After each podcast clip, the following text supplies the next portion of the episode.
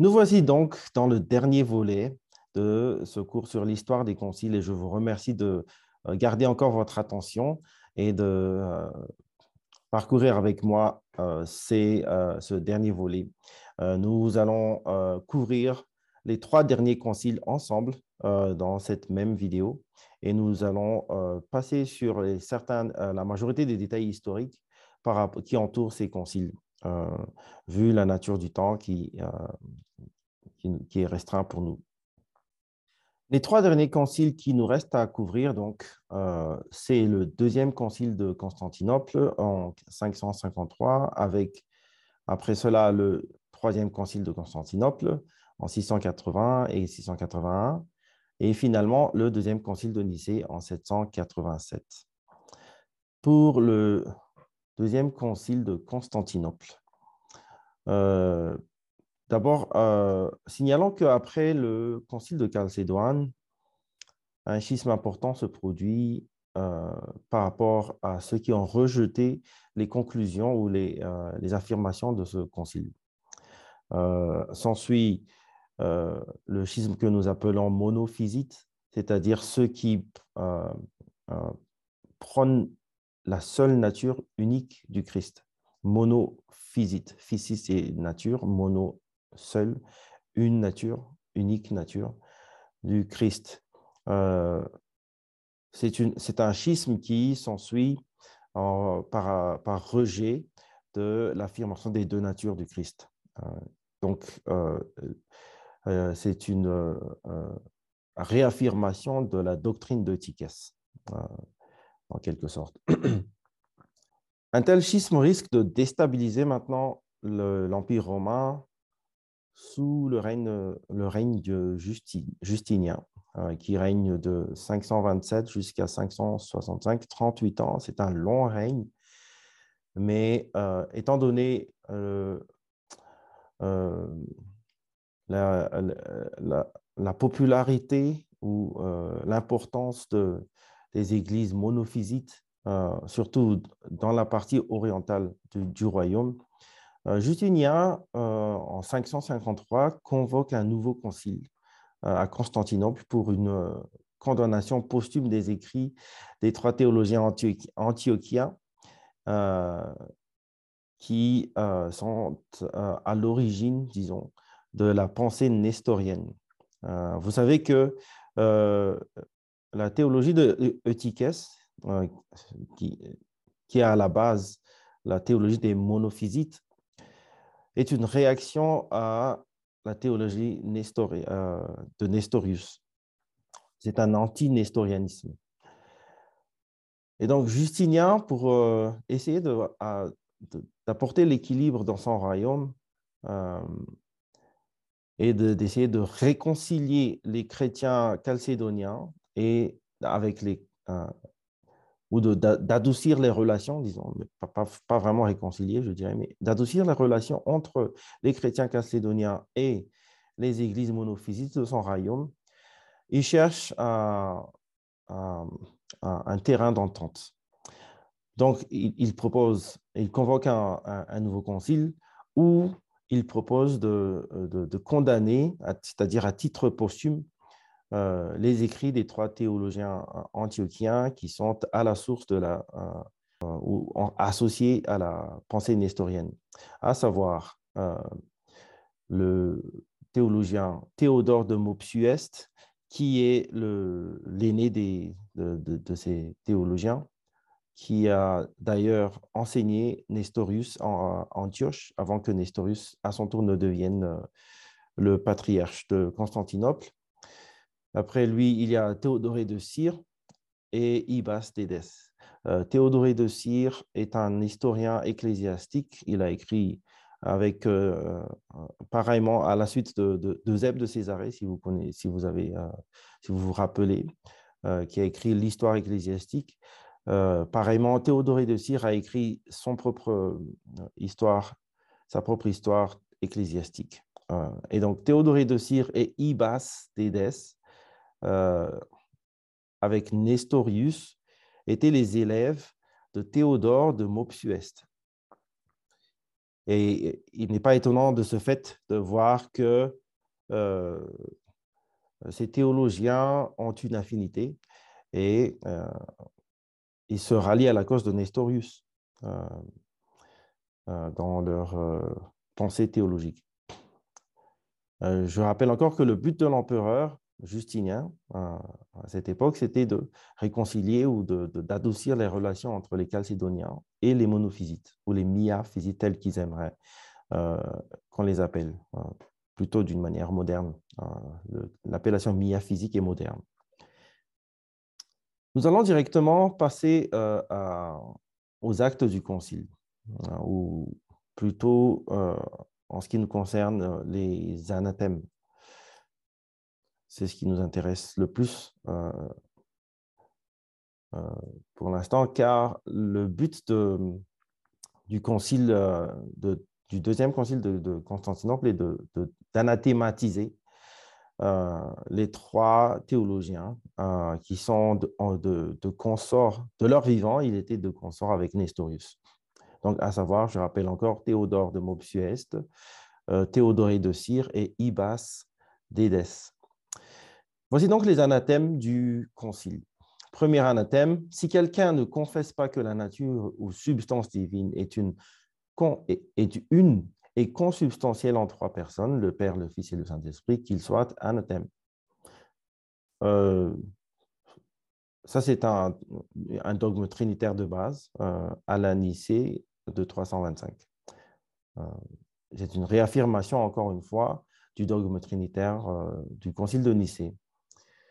Deuxième, deuxième anathématisme, si quelqu'un ne confesse pas dans le Verbe de Dieu de naissance, l'une incorporelle par laquelle il est né du Père avant tous les siècles, c'est l'engendrement éternel, l'autre selon laquelle il est né dans les derniers temps de la Vierge Marie, mère de Dieu, de Théotokos, qu'il soit anathème. Il est intéressant de, de remarquer que même dans ce document, le Théotokos de Cyril d'Alexandrie survit. Donc, euh, ici, Justinien, en, essayant d'adoucir les angles, de, les relations entre les Chalcédoniens et les monophysites, euh, ne pense même pas, euh, ou je dirais, il ne lui vient même pas à l'esprit d'enlever le théotokos, étant donné l'hégémonie du terme. C'est devenu impossible de, de, penser à enlever ce terme théotokos. Euh, sans euh, recevoir euh, la foudre des Chalcédoniens. Et encore une fois, c'est encore la marque de, l'influence très importante de Cyril d'Alexandrie que nous avons déjà souligné. Au troisième anathématisme, si quelqu'un dit que ce n'est pas le même Christ, Dieu Verbe, né de la femme, qui a fait des miracles et qui a souffert, qu'il soit anathème. Ça, c'est euh, l'unicité, l'union de la personne du Christ. Quatrièmement, si quelqu'un ne confesse pas que la chair a été substantiellement unie à Dieu, le Verbe, et qu'elle était animée par une âme raisonnable et intellectuelle, qu'il soit anathème. La réalité de l'incarnation. Cinquièmement, si quelqu'un dit qu'il y a deux substances ou deux personnes en notre Seigneur Jésus-Christ et qu'il nous faut en adorer qu'une seule, comme l'on écrit follement Théodore et Nestorius, qu'ils soient anathèmes. Alors, voici euh, qu'il en vient à, son point le plus important, pas le plus important, mais un, point assez important, euh, c'est d'incriminer euh, la théologie de Théodore et de Nestorius. pour ainsi dire, distinguer les deux substances en deux personnes euh, pour notre Seigneur Jésus-Christ. Euh, je vous rappelle que pour la logique chez Eutyches, c'est euh, de ne pas pouvoir concevoir l'unité de la personne si l'on admet l'existence des deux natures. Donc, deux natures impliquent deux personnes. Voilà la logique eutychienne. Et c'est cette logique encore qui, qui amène euh, qui, qui, se, qui, se, montre ici. Euh, quand on parle de deux substances qui équivaut à deux personnes. Sixièmement, si quelqu'un ne confesse pas que la Sainte Vierge est véritablement et réellement Mère de Dieu, qu'il soit anathème. Euh, nous avons commenté sur ça. Septièmement, si quelqu'un ne veut pas reconnaître que les deux natures ont été unies en Jésus-Christ, sans diminution, sans confusion, mais que par ces deux natures, il, entende deux personnes, qu'il soit anathème. Encore une fois, une réaffirmation du dogme chalcédonien avec en éliminant la possibilité d'une conclusion de deux personnes. Encore une fois, selon, selon la logique éthiquienne. Notamment, euh, pour, vous dire, euh, aucun des Chalcédoniens ne pense euh, aller dans cette direction, en fait. le dogme de Chalcédonie ne prête pas à, une conclusion d'un Christ schizophrène ou un, Christ à deux personnes, à deux personnalités différentes. Le, dogme de Chalcédonie est très prudent par rapport à, l'affirmation de l'unité, de l'union de la personne, c'est l'union hypostatique. Et donc, c'est inclus ici pour avoir l'attention de, justement de ceux qui tiennent encore à ce dogme de Chalcédoine. Et, et aussi pour ceux qui rejettent ce dogme. Donc, c'est un, document qui, qui, essaye quand même de, de voir les, d'avoir les deux côtés. huitièmement, si quelqu'un ne confesse pas que les deux natures ont été unies en Jésus-Christ, en une seule personne, qu'il soit anathème, euh, pareillement, au, neuvième anathématisme, si quelqu'un dit que nous devons adorer Jésus-Christ en deux natures, ce qui serait introduire deux adorations que l'on rendrait séparément à Dieu et le Verbe, et séparément aussi à l'homme, et qu'il n'adore pas une seule adoration, le Verbe de Dieu incarné avec sa propre chair, ainsi que l'Église l'a pris dès le commencement par tradition, qu'il soit anathème. Euh, encore, euh, c'est une manière encore un peu élaborée de dire euh, il n'y a qu'une seule personne, une seule adoration digne de la personne du Christ, que ce soit pour sa divinité ou pour son humanité, car elles sont unies. dixième anathématisme, si quelqu'un nie que notre Seigneur Jésus-Christ qui a été crucifié dans sa chair soit vrai Dieu, Seigneur de gloire, l'un de la Trinité, qu'il soit anathème. C'est affirmer euh, la réalité de la divinité de Christ. Ce n'est pas un, simple homme, euh, c'est un vrai Dieu, vrai Dieu de vrai Dieu, selon le concile de euh, Nicée en 325. Onzièmement, si quelqu'un n'anathématise pas Arius, Eunomius, Macédonius, Apollinaire, Nestorius, Eutyches, Origène, avec tous leurs écrits impies, qu'ils soient anathèmes. Alors, ici, nous voyons une liste de potentiels d'hérésiarques euh, de, conducteurs d'hérésie. Le premier étant Arius. Euh, c'est tout à fait normal de voir cette liste dans, dans un document qui est postérieur à, à tous, ces, tous, ces, tous, ces hérésiarques. ce qui peut-être vous étonne, c'est de voir Origène, le, grand et fameux père de l'Église. Il faut savoir que euh, Origène tenait des thèses euh, assez euh, incongrues, pour ainsi dire, qui a mis quand même beaucoup des penseurs de, dans l'histoire de l'Église mal à l'aise et qui a amené une condamnation posthume d'Origène, comme nous le voyons ici. Mais il faut aussi savoir que Origène a été réhabilité par la plupart des églises chrétiennes en, sens large, comme l'Église catholique ou l'Église orthodoxe. Mais ici, donc, nous voyons Origène à cause de quelques-uns. Nous n'allons pas entrer dans les détails de, la théologie d'Origène et quelles sont ces théories qui, ont causé des malaises.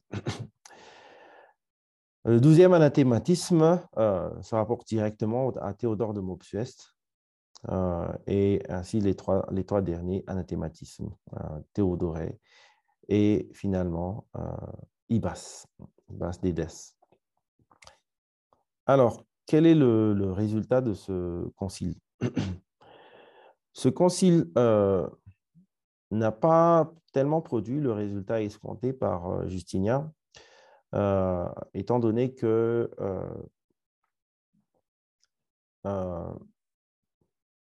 les factions dans l'Église à ce stade sont pratiquement irréconciliables. L'Église de Rome est indépendante, plus ou moins indépendante de, du pouvoir euh, de Justinien. Euh, et d'un autre côté, l'Église orientale euh, n'est pas prête à faire concession sur leur position monophysite ou miaphysite. Il est important aussi de souligner quand même que deux deux, papes euh, romains, à savoir Vigile et son successeur Pélage, ont éventuellement souscrit aux anathématismes de Constantinople, euh, du deuxième concile, je veux dire, de Constantinople. Mais le résultat ne, ne s'ensuit pas.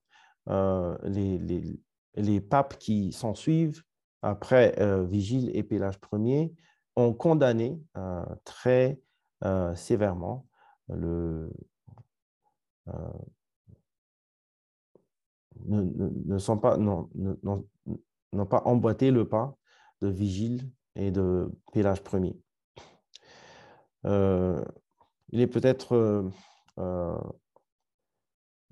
important aussi de, souligner que ce concile est quand même reconnu par l'Église catholique romaine moderne ou contemporaine, ainsi que par l'Église orthodoxe des temps modernes. Euh, je pense que c'est tout ce qu'il y a à dire sur ce concile, euh, vu euh,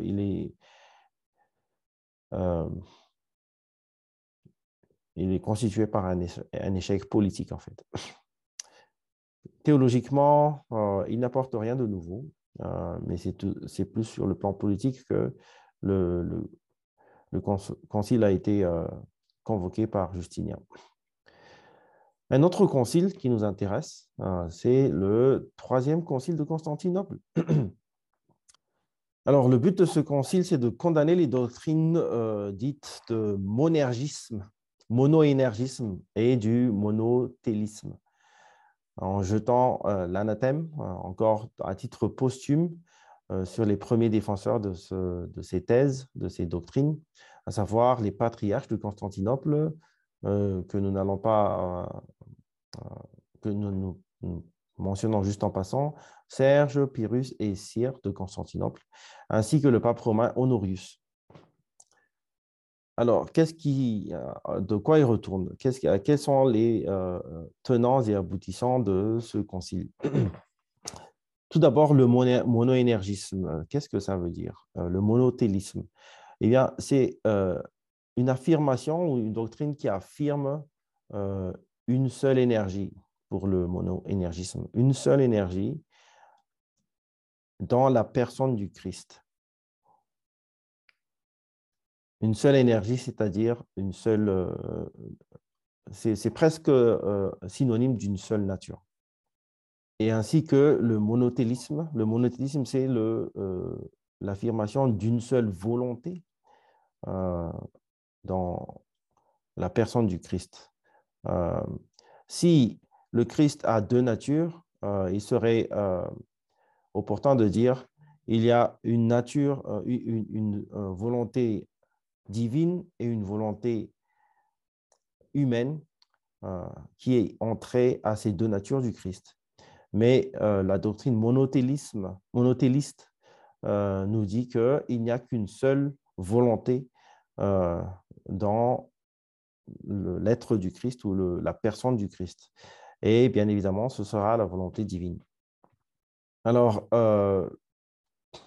euh, euh, le but de ce troisième concile de Constantinople, c'est de confirmer la doctrine que Jésus-Christ était doté de deux énergies et de deux volontés divines et humaines. L'empereur Constantin IV prit part aux, délibérations. Euh, le but de Constantin était d'améliorer les relations avec l'Église d'Occident. Encore une fois, il y a un, intérêt politique pour l'empereur de convoquer ce concile. il est peut-être important de rappeler ici, juste en passant, qu'il n'y a pour l'instant aucune exception chaque concile œcuménique a été convoqué par le pouvoir séculier. Euh, c'est pour, euh, c'est juste en passant et c'est pour montrer à quel point le, euh, le pouvoir séculier et le pouvoir religieux étaient entremêlés ou, dépendaient l'un de l'autre. Le pouvoir séculier ne pouvait pas agir sans considérer la réalité religieuse euh, de l'Empire. Euh, encore une fois, euh, à partir de, l'empereur Constantin, même si Constantin n'a pas établi le christianisme comme religion d'État, ça a été fait sous Théodose Ier. C'est avec Constantin que l'essor du christianisme a pris le christianisme a pris de l'essor d'une manière très, très importante et que lui-même, en tant qu'empereur euh, euh, romain, euh, s'est impliqué dans les affaires religieuses.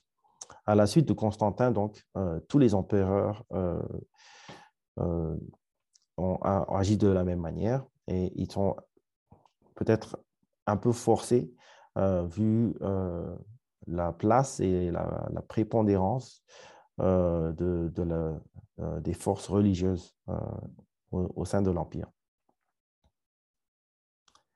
Quels sont les actes du concile de, de troisième concile de Constantinople? Euh, Le concile de Constantinople s'est tenu le 7 novembre, euh, à partir du 7 novembre 680 jusqu'au 16 septembre 681.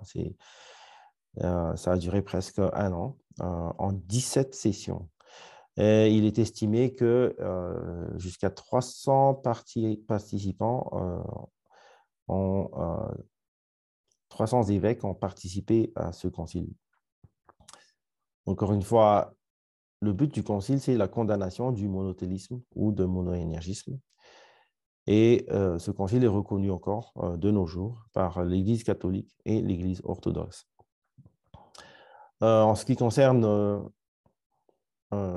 les églises protestantes, qu'en est-il de ce troisième concile et de son, ses condamnations du monénergisme et du monothélisme?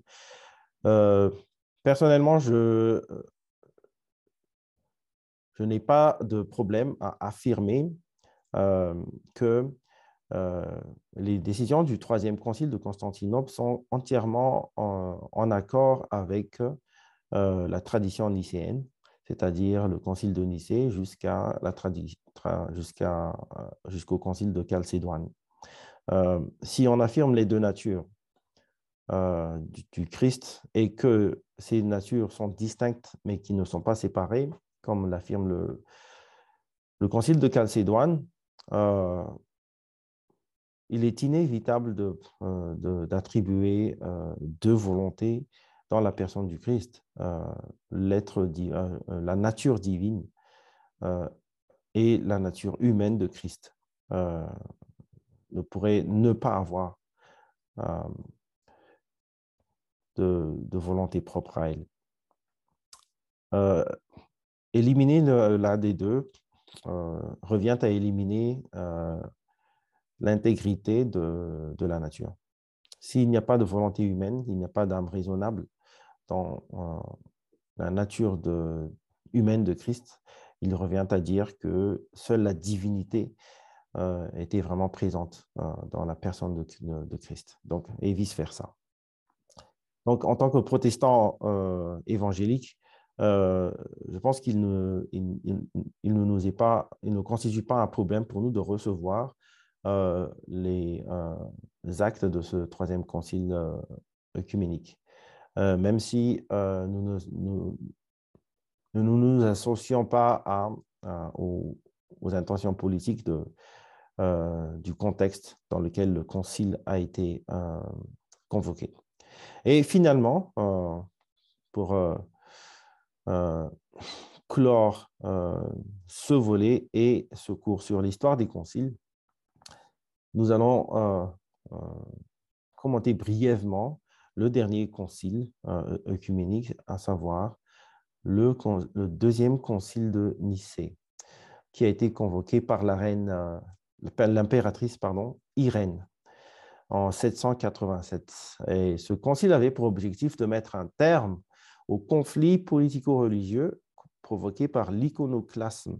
Alors, qu'est-ce que l'iconoclasme? L'iconoclasme, c'est la destruction des icônes, des images religieuses euh, que nous trouvons euh, un peu partout dans, les pratiques catholiques, euh, même modernes. Si vous avez un peu côtoyé des catholiques, vous verrez que les, les, images sont partout dans la pratique de la foi catholique. Il en est de même pour la foi orthodoxe. Et il en était de même euh, pour euh, les premiers siècles du christianisme, jusqu'à ce que euh, le mouvement iconoclaste remette tout cela en question. Et donc ce concile condamne l'iconoclasme, c'est-à-dire entérine ou maintient euh, le bien fondé de l'usage des icônes, des images dans le culte ou la pratique de la foi chrétienne. Quelle en, quelle en est la raison? Le Concile a affirmé la nécessité de vénérer les images et les reliques, car l'honneur n'est pas rendu aux images ni aux reliques, mais à travers elles, à la personne qu'elles représentent.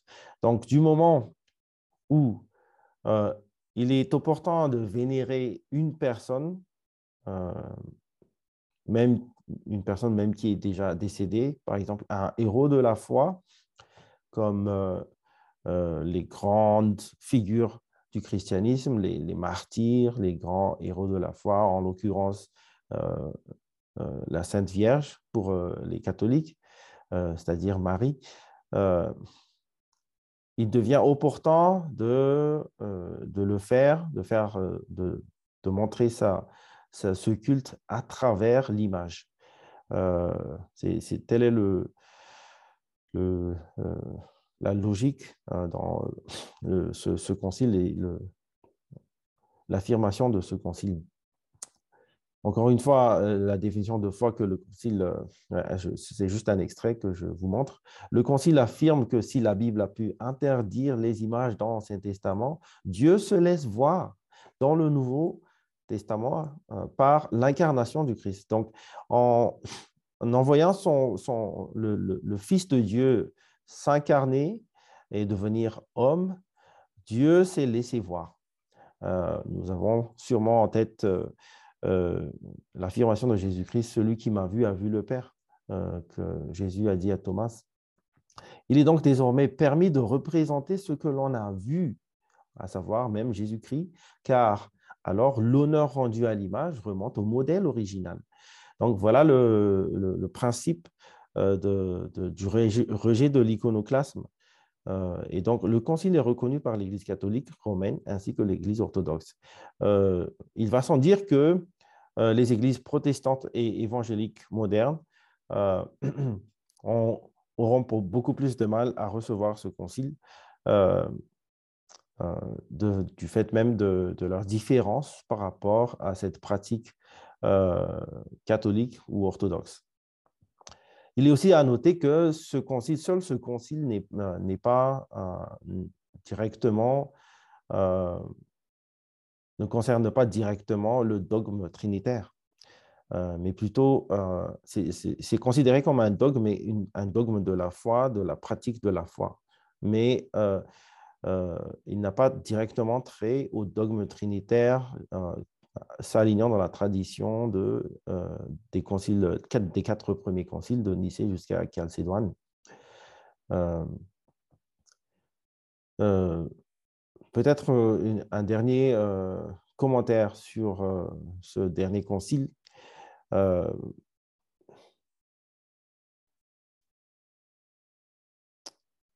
vraiment la base de, pour essayer de comprendre euh, cette logique euh, de, vénération, de, vénérer euh, les, pas, les images, mais la personne derrière l'image, comme, comme, il, dit, le modèle original, c'est cette compréhension de l'Église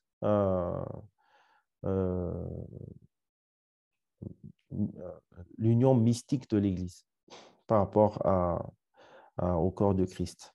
En tant que corps de Christ, il, y a cette euh, compréhension de l'Église en tant qu'un corps mystique de Christ qui regroupe euh, l'Église, les, membres de l'Église euh, qui sont terrestres, qui sont sur la terre, c'est l'Église militante, avec l'Église qui est au purgatoire, l'Église qui sera aussi après triomphante euh, à la résurrection, ou les saints qui sont déjà euh, élevés euh, à la en gloire.